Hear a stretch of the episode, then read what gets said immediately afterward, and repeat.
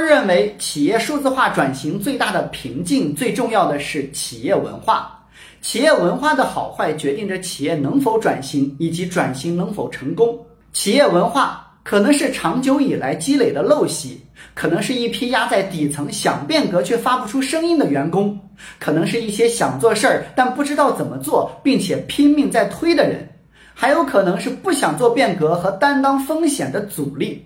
这四批人在企业文化里起的作用是不一样的。我们没有办法兼顾所有人和各方面的势力和力量，更多的是找到一个最适合这个企业、针对某一个企业文化的解决方案。一、缺乏足够的技能来加快第四次工业革命的推进；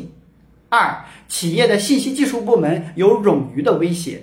三、利益相关者普遍不愿意改变。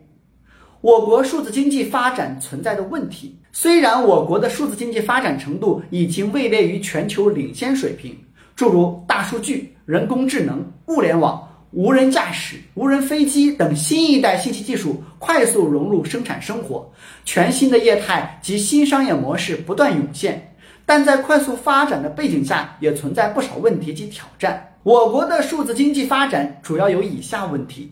一。制造业对数字化转型缺乏方法论，二缺乏整合性的引导平台，三数字安全面临着严重的挑战，四数字化创新人才极度缺乏。数字化人才不仅包括 IT 工程师、数据科学家、数据分析师、AI 算法工程师、产品经理等传统意义上的技术精英，更重要的是得将商业应用及行业的专业人才融合进来。形成跨行业、跨平台的复合型人才体系，才可能真正的将数字化落地到实体行业中去，